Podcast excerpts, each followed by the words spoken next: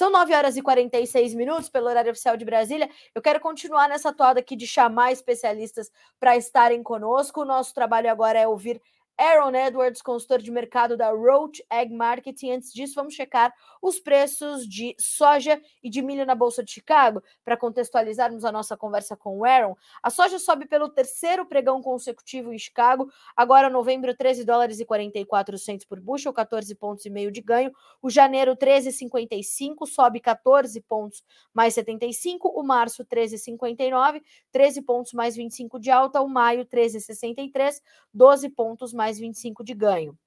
Milho, altas que variam de 13,5 a 4 pontos e meio nos principais contratos. Setembro, 4 dólares e 77, o dezembro 4,90, o março 5 dólares e 4, o maio 5 dólares e 11 centavos por bushel. Agora sim, vamos chamar Aaron Edwards, consultor de mercado da Roadcheck Marketing, que começou a semana conosco. Segunda-feira ele esteve aqui e hoje de volta, né, Aaron, para a gente entender como vamos finalizando essa semana? Bom dia, seja bem-vindo. Bom dia. Semana encorajadora, né? Isso. Foi.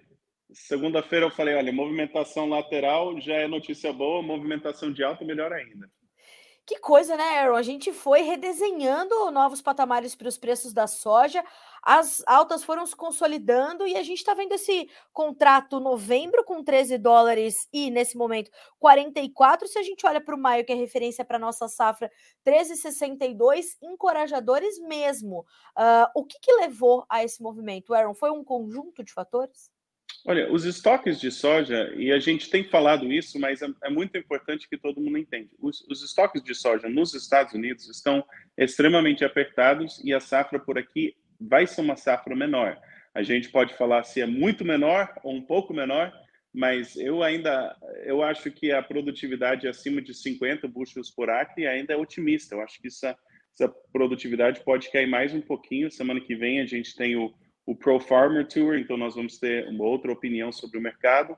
Então, os estoques estão apertados, todos os contratos que têm vencido têm vencido em bons patamares, os prêmios estão fortes. Esse é o cenário hoje. O cenário para quando chegar a próxima safra brasileira é provavelmente a maior oferta de soja que o mundo já teve, especialmente se ao Ninho der uma boa safra no Brasil, boa safra na Argentina, boa safra nos Estados Unidos, como costuma ser. Então, para 2000 e 24 a expectativa é de muita soja, mas no curto prazo ainda tem essa escassez. Então nós estamos nessa queda de braços. Os prêmios, tanto no Brasil quanto nos Estados Unidos, e quem vai conseguir a, o volume de exportação nesse resto do ano é a notícia, pelo menos para um ou dois meses, quem que vai ser competitivo nas exportações é uma notícia muito fundamental. Será que o Brasil vai continuar dominando esse espaço de exportação? Ou os compradores do Brasil vão falar: não, espera lá, a gente tem que segurar um pouco da soja para a gente, deixa os Estados Unidos vender soja. E essa, essa queda de braços que a gente está tá vivendo hoje, e essa rodada dessa semana foi para os compradores. Assim, os vende... foi a favor dos vendedores, né? os compradores que, que entraram mais agressivos. O Aaron, inclusive, é, as margens de processamento de soja aqui no Brasil estão negativas, porque a gente tem é, visto a exportação talvez pagar melhor e a gente vê essa, como acontece toda a safra, essa disputa entre a exportação e a demanda interna. Quer dizer, um reflexo desse cenário que você acabou de trazer para nós. Perfeitamente. E aí, a, o, a, a principal incerteza, então a gente está chegando no finzinho da principal incerteza ser a safra nos Estados Unidos Daqui a pouco nós vamos estar falando, falando da, da produção do Brasil, assim que começar o plantio. Mas hoje, assim, olhando para as próximas semanas, quem que vai ser competitivo nas exportações? Quanta soja o Brasil ainda vai exportar? A China está comprando soja, recorde de produção de soja no Brasil, recorde de estoques, mas também recorde de exportações. A gente não está falando de uma demanda fraca, a gente está falando do Brasil dominando a demanda e se olhar os estoques brasileiros em é, dias de uso, né, quantos tem estoque para quantos dias, é o nível mais alto dos últimos cinco anos, mas é abaixo do nível histórico. Então, assim, em termos confrontando estoques com uso, não é que existe uma abundância tremenda de soja no Brasil, os Estados Unidos está apertado. Então, assim, o comprador tem que ser esperto para garantir que consegue a soja que precisa, tanto domesticamente, nos Estados Unidos e no Brasil, quanto no mercado de exportação. Inclusive, o Jordano Dalberto participa conosco aqui pelo chat do YouTube e diz assim: atenção, produtor, o prêmio virou de menos 60 para mais 85. Fiquem atentos, olho também na safra nova. Embora a gente ainda tenha é, prêmios negativos para o primeiro semestre do ano que vem, quando a gente olha para isso, né, a gente vê que para o ano que vem, a gente consegue compensar parte desses prêmios negativos via Chicago mais alto. E quando a gente olha para a safra, para a soja disponível, a gente tem não só Chicago mais alto, como os prêmios também em campo positivo, sinais importantíssimos para o produtor brasileiro. É isso? É isso. Agora, a distinção que é importante é que prêmio é específico a local, específico a disponibilidade de entrega. Então, certo eu não, não sei se justifica você falar, sendo que o prêmio da safra velha, da soja disponível, é forte, então o prêmio da safra nova precisa fortalecer. Essa relação nem sempre é tão direta. Agora, se o prêmio em agosto já está fortalecendo, eu acho que é muito provável que daqui para frente, nos próximos um a dois meses, o que vai carregar o preço da soja no Brasil vai ser mais o prêmio do que Chicago.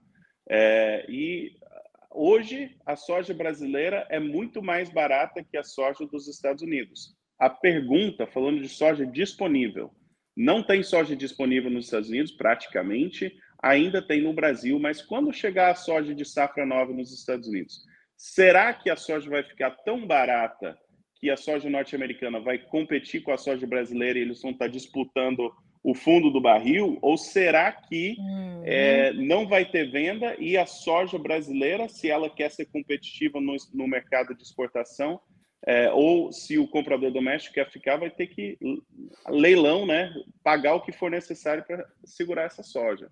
Como comprador, eu no Brasil, eu estaria eu não, eu não quero entrar nesse cenário de prêmios cada vez mais altos, né? Garante, garante o inventário que você precisa, se você vai rodar, compra a soja que você precisa, seria a minha, minha opinião. Agora, Aaron, uh, eu quero entrar no assunto contigo aqui do, do, do, clima nos Estados Unidos, mas antes eu vou só trazer uma pergunta do Luciano Porto, e na verdade, uh, antes disso, um comentário do Jordano também, do Jordano Dalberto, que diz: Aaron, o melhor analista de mercado do Notícias Agrícolas, parabéns, então já recebendo elogio já cedo aqui em Aaron Edwards. Aí dá para terminar sexta-feira, né? É, isso é bom, isso é bom demais. E o Luciano Porto, qual a perspectiva, a perspectiva do senhor Aaron Edwards para a safra velha nos próximos 60 a 90 dias? Uma pergunta bem interessante se a gente for entender o cenário atual, né, Aaron? Soja disponível, eu trabalho com, com os meus clientes com o que eu chamo de temporada de venda. Tá? A comercialização, as regras do mercado são cheias de é, é um pouco melhor que você jogar uma moeda no alto. É 60% do tempo é um, 40% do tempo é outro. Mas se você alinhar essas, essas é, 60 de 60 de 60, você vai aprimorando e vai tomando decisões informadas. Então, uma das coisas que eu uso para balizar é eu chamo de temporada de venda. Qual o período do ano em que existe a maior probabilidade de ser alta no mercado doméstico? E para soja, isso é setembro ou novembro. Então, é, ainda não estamos na temporada de venda, estamos quase, mas eu, vender soja disponível nessa janela de tempo, não estou falando que é garantia de acertar alta, mas coloca o risco-benefício a seu favor que você está alcançando esses patamar, esse potencial de patamar mais alto. Aí aproveita um dia de alta, aproveita é, outros indicadores para ajudar a sustentar. Então, eu continuo otimista em relação à soja disponível. É, da mesma forma, quem me acompanha, quando só chegou próximo. Eu estava encorajando vendas para nova, hein? então ali que está. Uhum. Ah, desculpe, travou um pouquinho a sua Voltou? internet, a gente não conseguiu ouvir. Voltou, a gente não conseguiu ouvir o finalzinho do seu raciocínio.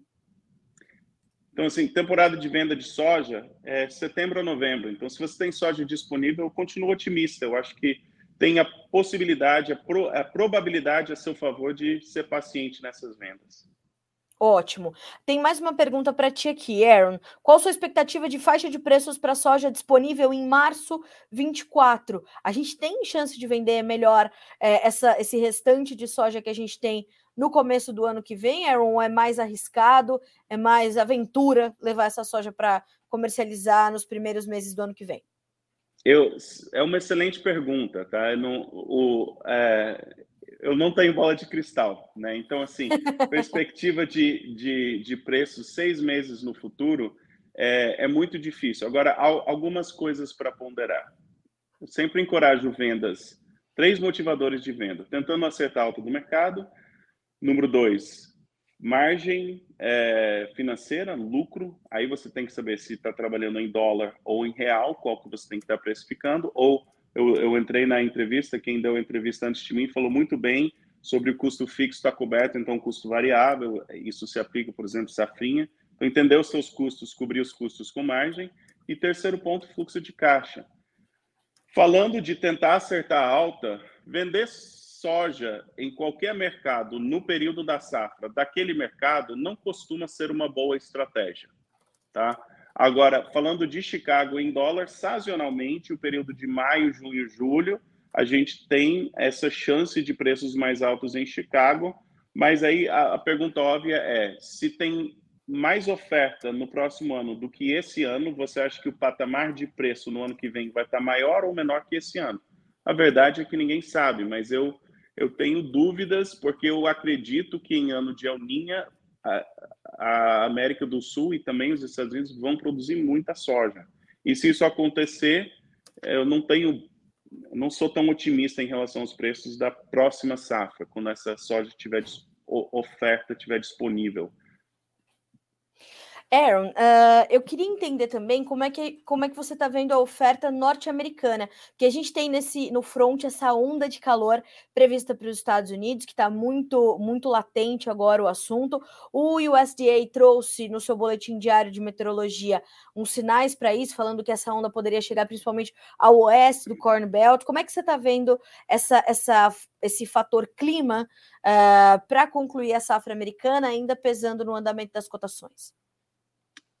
Se eu fosse chutar, eu chutaria que o relatório de segunda-feira vai trazer cortes de novo é, da produtividade do, pelo menos da soja. Assim, aumentou na segunda-feira passada, talvez volte um pouquinho, né? Aumentou cinco pontos na última segunda, talvez recua um pouco.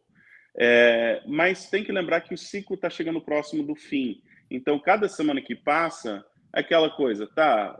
O, o já está comprometido, mas também já está terminando o ciclo. Então, a safra norte-americana, tanto especialmente para o milho, mas também para a soja, é um cenário que a produtividade esperada hoje é fraca, mas não o suficiente para trazer maiores danos ao que nós já sabíamos sobre oferta e demanda. Outra forma de falar isso na soja é se cair muito a produtividade, mas a demanda norte-americana não recuperar, os estoques vão crescer da mesma forma por aqui. É, então, assim, que, que nem eu estava falando no começo da entrevista, nós estamos na passagem de bastão, não é que não tem risco climático, mas esse risco vai impactar cada vez menos a movimentação do mercado daqui para frente, porque vai interferir cada vez menos na produtividade. Aaron, uh, eu tô infelizmente com o meu tempo hoje um pouco mais restrito, mas para finalizar aqui a sua participação, eu quero fazer um convite para a nossa audiência, porque você vai estender o seu conhecimento, né, Aaron? Dia 29, às 19 horas, horário de Brasília. Vamos ter um, uma, uma live, né? Um, um, conteúdo especial que você vai promover uh, às 19 horas, como eu disse, para que você possa mostrar de como investir poucas horas de trabalho ao longo do dia, ao longo de momentos críticos do ano, momentos também de oportunidade para transformar a receita do produtor e transformar as estratégias dele de comercialização, não é isso? Isso mesmo. Isso, participe conosco e eu acho que deve ter um link também para entrar, se quiser ficar por dentro dos detalhes, a gente pode é, copiar ou divulgar isso também. Ó, aqui, o pessoal que está nos acompanhando aqui no Bom Dia Agronegócio, aqui ao nosso lado tem uma janelinha do chat. A nossa equipe já disponibilizou esse link. Você vai entrar nesse grupo do WhatsApp. Ali tem todas as informações, fora dicas e comentários do mercado durante o dia do Aaron. Eu tô lá nesse grupo também. A gente tem trazido essas informações. E dia 29, né, Aaron? Bota na sua agenda às 19 horas, horário de Brasília, porque dá para ter estratégia para passar por isso. Apesar desse susto que os preços deram, as margens para a safra 23-24 ainda podem ser saudáveis, embora não sejam tão robustas como as dos últimos dois, três anos, mas com estratégia dá para passar por isso com saúde financeira, não é isso? Com certeza, tem a boa comercialização de anos de alta e a boa comercialização de anos de baixo. O segredo, existe uma forma melhor e pior de produzir, existe uma forma melhor de comercializar. Então, participe conosco, vai ser muito proveitoso. Excelente, eu com certeza estarei lá. Aaron, obrigada mais uma vez, meu amigo, pela disponibilidade, por esse fechamento de semana. Segunda-feira, vamos ver o que acontece com esse relatório de, de acompanhamento de safras. Vou, vou, vou contigo nesse corte aí de, de condição de lavoura. Ah, eu espero que sim, né? Esperança última que morre, né? É verdade, é verdade. A gente está vendo aí os preços construírem um patamares importantes, nos surpreendendo positivamente, ainda bem, né, Aaron? Sim, isso mesmo. Obrigada, Aaron. Um bom final de semana para você, meu amigo. Continuamos a nos falar e é, te desejo um final de semana. Acabei de falar para um outro colega analista. Te desejo um final de semana de descanso. O mesmo desejo para ti, Aaron, porque que semana, né, meu amigo? Tivemos é. uma semana intensa. Exatamente, exatamente. Para vocês também. Obrigada, Aaron. Um abraço, até a próxima. Abraço.